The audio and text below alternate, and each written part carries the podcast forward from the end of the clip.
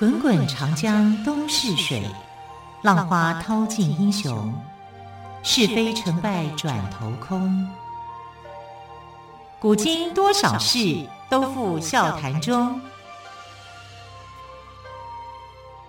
陪你说历史，汪培制作主持。欢迎朋友们收听今天的《陪你说历史》节目，我是汪培。好，在昨天的节目当中，我们谈到了陈胜吴广揭竿起义的故事。接着呢，我们在今天要来谈昙花一现的张楚政权。张就是弓长张，楚就是楚国的楚哦。张楚政权，陈胜领导的反秦队伍扩张得很快，到陈县，也就是现在的河南淮阳的时候，已经拥有步兵好几万人，骑兵一千多人，兵车六七百辆。陈胜自立为王，因为是打着楚国名将项燕的名义发动抗争。所以定国号为张楚，意思就是张大楚国。陈胜先派吴广攻打荥阳，吴广进军神速，很快攻到荥阳附近。秦军守将李由拼死抵抗，双方僵持不下。于是陈胜派周文为将军，带兵攻打秦国的都城咸阳。周文绕过荥阳，直奔函谷关。经过的地方，老百姓纷纷加入反秦的行列。到函谷关时，已经有兵车上千辆，士兵几十万人。周文以迅雷不及掩耳之势，攻到离咸阳只有几百里的郄，也就是现在的陕西临潼东北。秦二世惊恐万分。慌乱中，把修建骊山墓的几十万囚犯奴隶释放出来，编成军队，派大将军章邯带兵迎战。由于缺乏战斗经验，周文被章邯打败，在撤退的路上自杀。不久，围攻荥阳的反秦军内部发生冲突，吴广和部下田臧意见不合。田臧假借陈胜的命令杀死吴广，取代他做了将军，领兵向西迎战章邯，可是也打了败仗，死在战场上。陈胜做了王之后，越来越骄傲，根本听不进别人的意见，带兵出去打仗的将领也开始不听陈胜的命令，纷纷在各地自立为王。甚至为了争权夺利，自相残杀，大大削弱了反秦军的力量。章邯打败了田臧后，直扑张楚政权的都城陈县，反秦军寡不敌众，陈胜被迫撤出陈县。在撤退途中，陈胜被车夫庄罟杀害。张楚政权只维持了六个月，就被推翻了。好，我们继续来说起义，还有后来人的故事。我们刚刚谈到了张楚政权只维持了六个月就被推翻了。那么后来起义的人还有谁呢？像是陈胜、吴广领导的农民抗争，虽然很快就被秦军镇压，但是反秦的烽火还是席卷了大半个中国。各地百姓纷纷杀死当地的官吏，回应起义。他们在陈胜、吴广死后继续战斗。刘邦、项羽就是其中最重要的两支起义军领袖。刘邦出生于沛县的一个普通人家，不懂农事，平时只知道混吃混喝，被当作无赖。他很喜欢结交朋友。为人慷慨大度，三十多岁的时候，刘邦当上了泗水亭长。看到秦始皇出游时威风凛凛的盛大场面，刘邦脱口而出：“大丈夫当如是。”有一次，刘邦奉命押送刑徒去骊山修竹陵墓，半路上，刑徒纷纷逃跑。刘邦知道自己会有杀身之祸，心想，与其受罚，不如也趁机逃跑，就把刑徒全部都给放了。其中有一些刑徒愿意跟随刘邦一起逃跑。刘邦聚集了将近一百人，在沛县主力萧何、曹参。樊哙的帮助之下，杀了沛县县令，发动起义，呼应陈胜。陈胜死后，大部分的农民起义军都汇集到刘邦的手下。项羽是楚国名将项燕的孙子，从小不愿意学文，不愿意学剑，却只想学万人敌，也就是兵法。西元前二一零年，秦始皇出行会稽，围观的百姓人山人海，项羽也挤在人群里观看，情不自禁地说：“我可取而代之。”大泽乡农民抗争事件后，项羽和叔父项梁杀死会稽郡守，聚集了八千人的反秦军队，回应陈胜。陈胜、吴广死后，各地反秦军将领争权夺利，给了秦军可乘之机。秦国大将章邯打算各个击破，把反秦军消灭干净。就在这个紧要关头，项梁联合刘邦、英布等各路将领抗秦，把四分五裂的反秦军重新集合起来。项梁听取谋士范增的意见，把流落民间、替人放羊的楚怀王孙子找来，仍旧立他为楚怀王，打着楚国的旗号反秦。接着来说破釜沉舟、巨鹿之战的故事。项梁连续打了几个胜仗，有些飘飘然，不把秦军放在眼里，没想到。秦军大将章邯突然袭击，项梁猝不及防而战亡了。章邯乘胜前进，攻下赵国。这里所说的赵国，并不是战国时代的赵国，而是当时新建立的一个政权都城邯郸。赵王慌忙逃到巨鹿，也就是现在的河北平乡西南。派人向楚怀王求援。楚怀王派宋义为上将军，项羽为次将军，带领七万人马前去救援。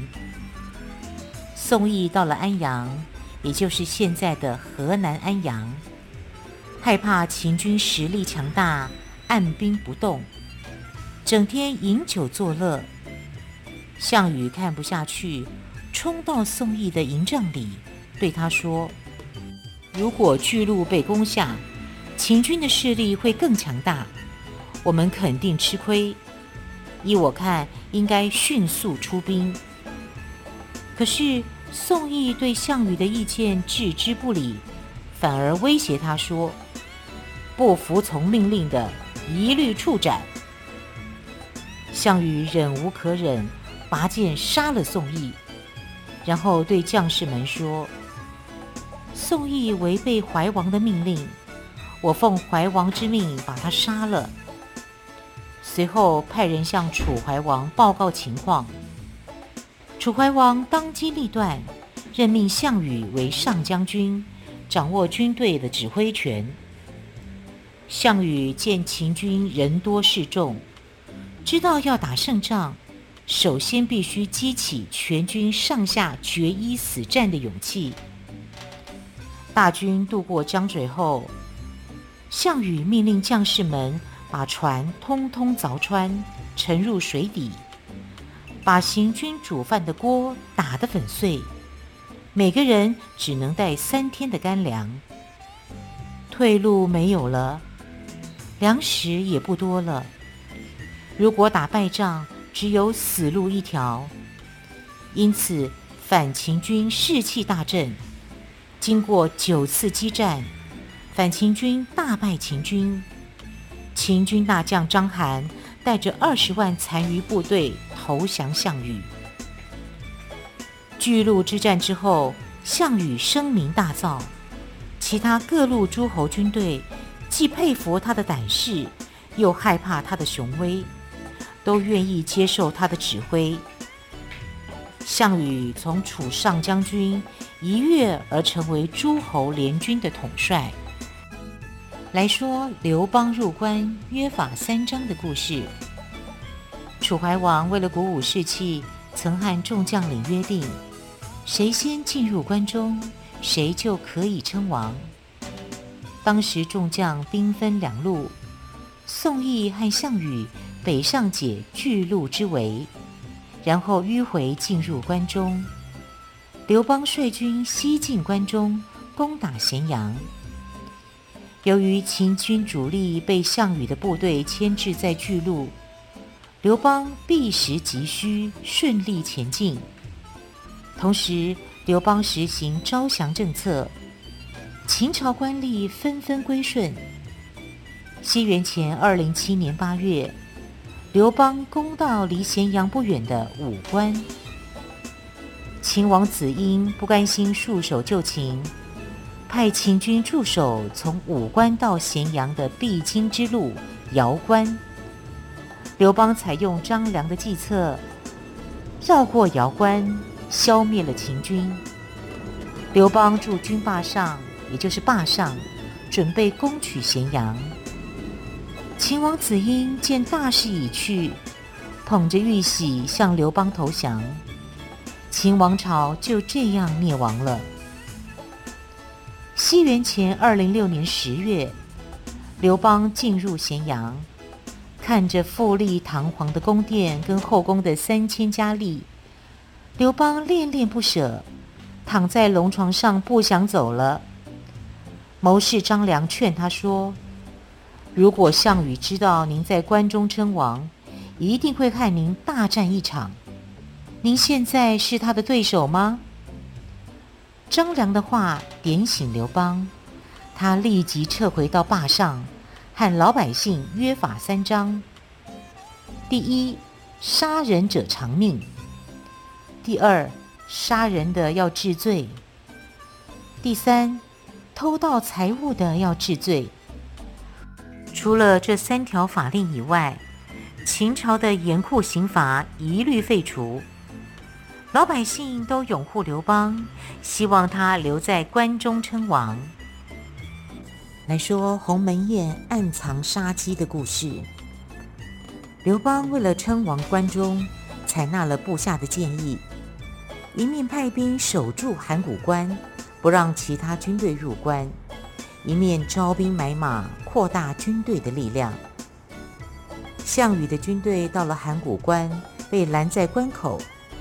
守关的将领说：“沛公，也就是刘邦，有令，无论是哪一路的军队，都不准入关。”项羽一听，气得跳了起来。他指挥军队攻入函谷关，在坝上附近的鸿门这个地方驻扎下来。打算第二天一早活捉刘邦。项羽的叔父项伯和刘邦的谋臣张良是生死之交，听说项羽要活捉刘邦，连夜去找张良，劝他赶快逃命。张良把这些话告诉刘邦，刘邦惊惧万分，求项伯替他说情。项伯要刘邦第二天一早去给项羽赔不是。刘邦连连点头说：“当然，当然。”第二天天刚蒙蒙亮，刘邦就带着张良、樊哙赶到鸿门，给项羽赔礼道歉。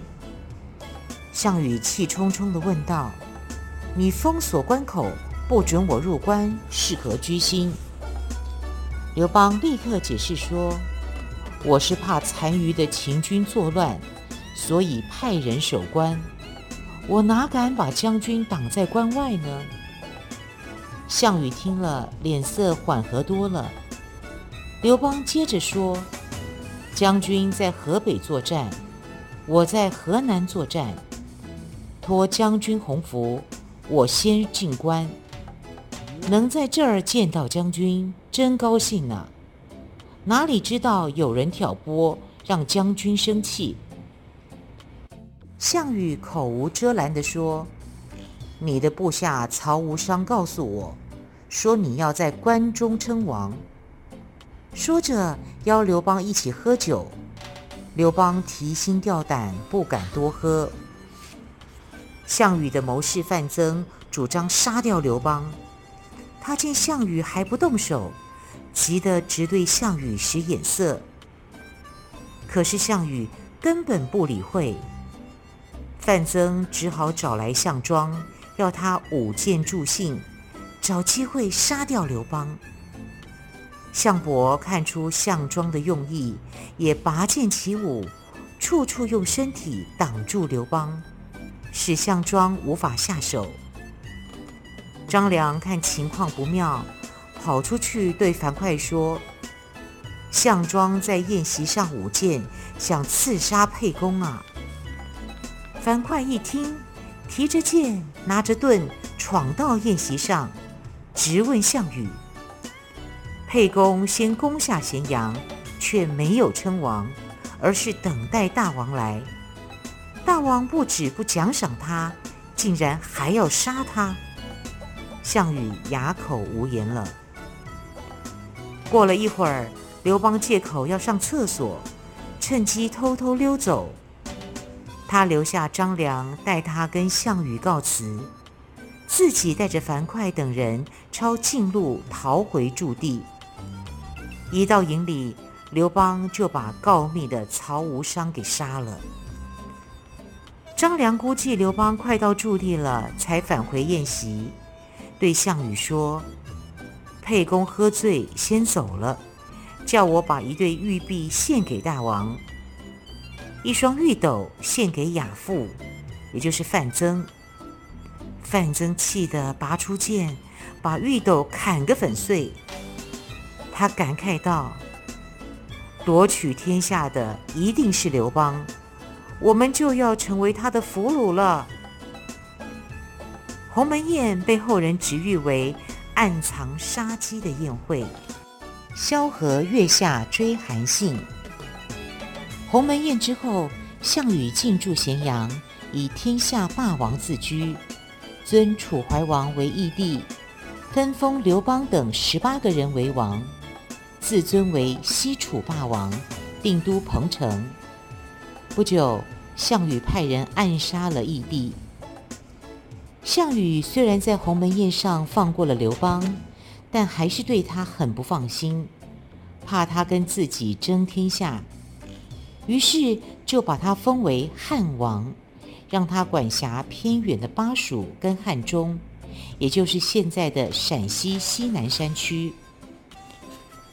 刘邦虽然满肚子怨气，但是毕竟势单力薄，敌不过项羽，只好乖乖前往封地。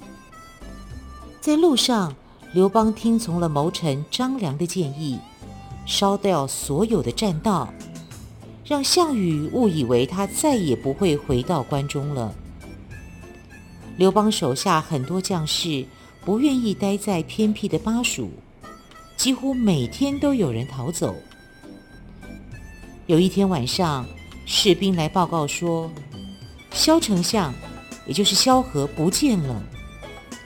刘邦一听，急忙派人去找，直到第三天早晨，萧何才回来。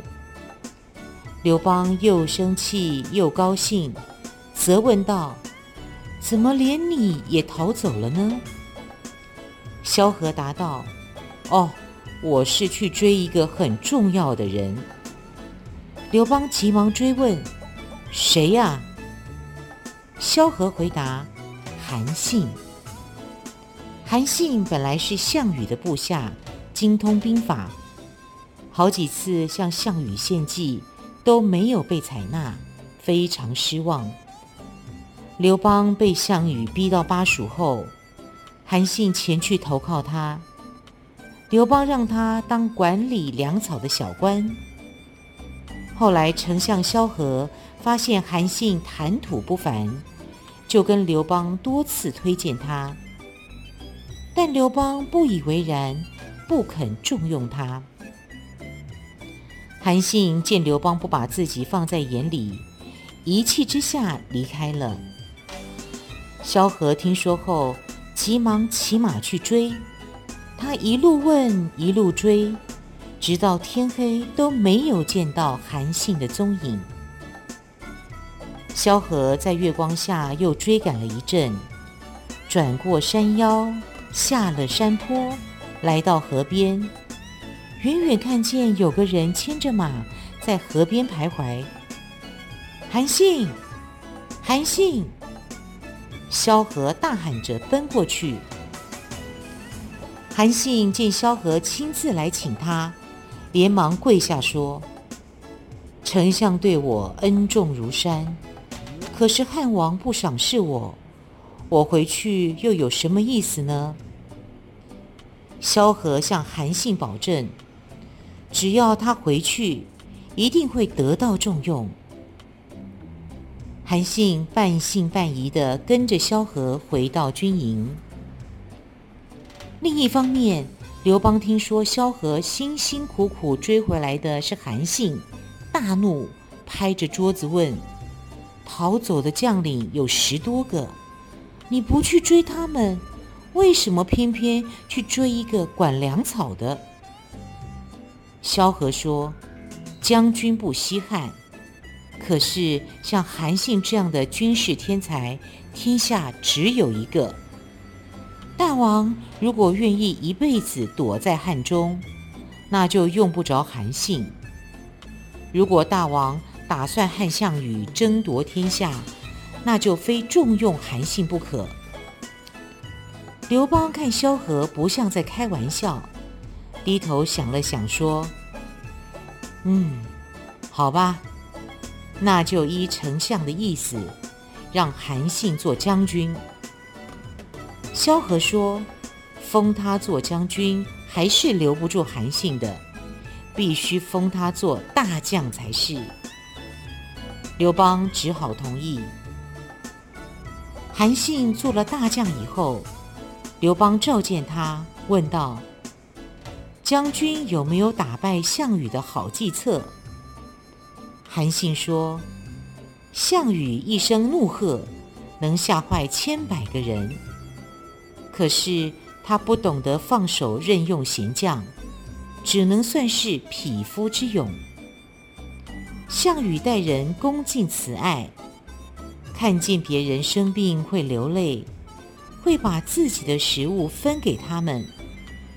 可是当部下有功、理应封爵时，他却舍不得给人，这叫做妇人之仁。项羽虽然称霸天下，却违背义帝的约定，把自己的亲信或偏爱的人封为王。诸侯早就对这心怀不满了。项羽军队经过的地方，无不遭到蹂躏，所以天下人怨恨他。百姓只是在他的淫威下勉强屈服而已。项羽已经失去人心了。大王跟关中百姓约法三章，他们都非常拥护大王。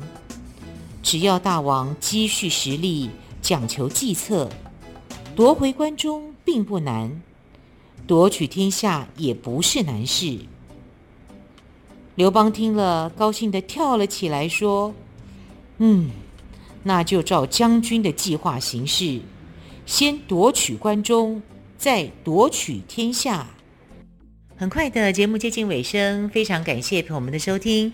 更多精彩的故事，我们就明天再来听喽。我是汪培，明天再会，拜拜。